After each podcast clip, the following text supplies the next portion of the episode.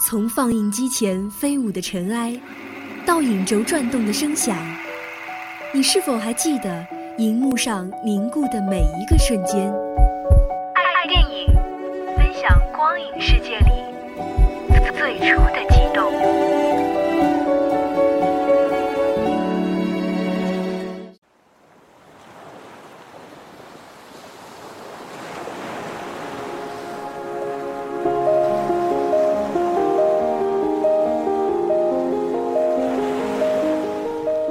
各位听众朋友们，大家中午好，欢迎在星期四的中午来到爱电影，我是晚贝。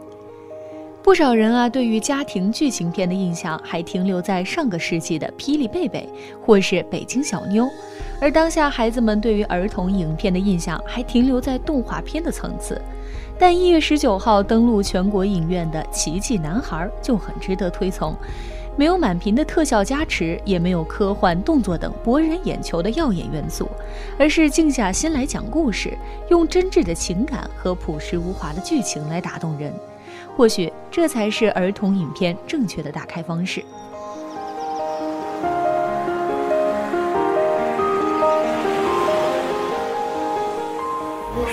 影片主要讲述了一个十岁的男孩奥吉，除了头戴一个巨大的太空头盔之外，他和其他的同年龄孩子别无二致，头盔下隐藏了奥吉因为各种手术而伤痕累累的脸庞。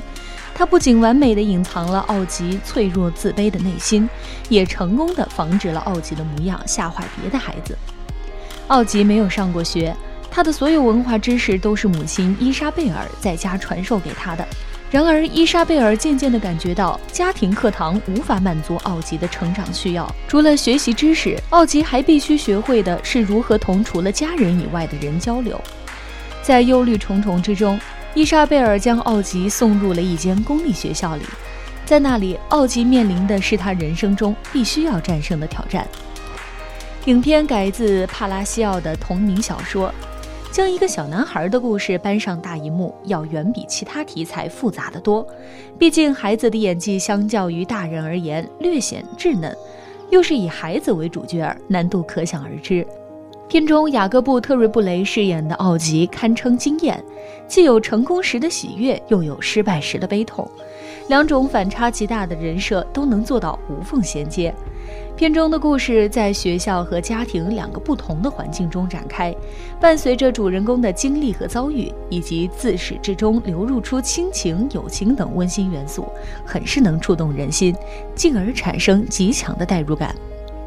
可以想象啊，正常人到一个全新的环境都需要适应一段时间，更何况是被当作怪胎的奥吉，面部的缺陷令他无比自卑。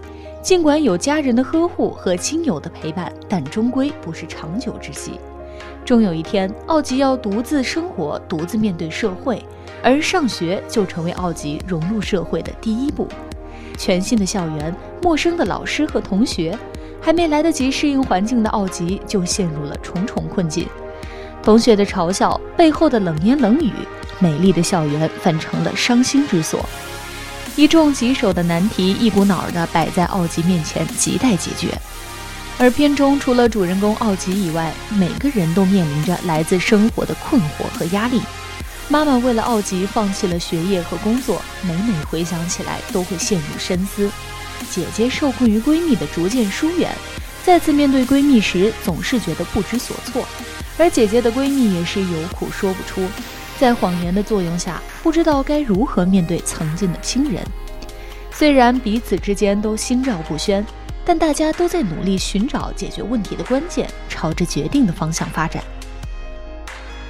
在影片《生之行》中，女主人公西宫萧子由于听觉障碍，一直被班里的同学所歧视，成为不受欢迎的人，落入绝望的境地。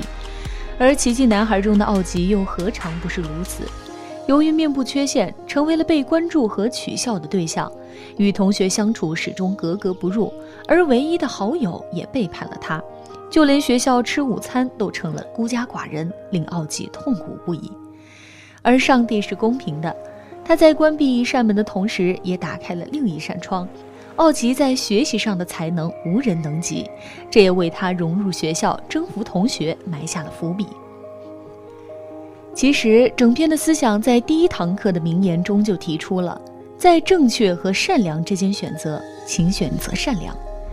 这本来就是个讲了人性善良面的故事。虽然片名叫《奇迹男孩》，但其实小男孩的戏份不算很多，更多的是一堆群像：父亲、母亲、姐姐、同学、姐姐的朋友、姐姐的男友。大家在各个时期面对着自己的各种问题，但面对小男孩，还是露出了足够的善良、包容和谦让。这些成分中，当然包括了一些因为小男孩的疾病经历带来的同情，但也并不全是同情。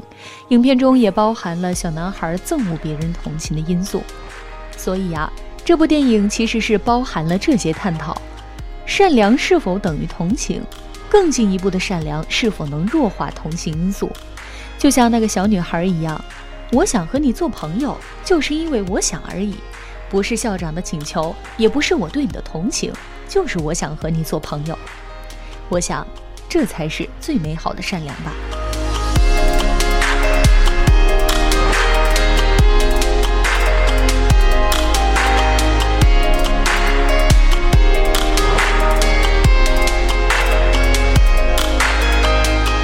的节目到这里呢，也已经接近尾声了。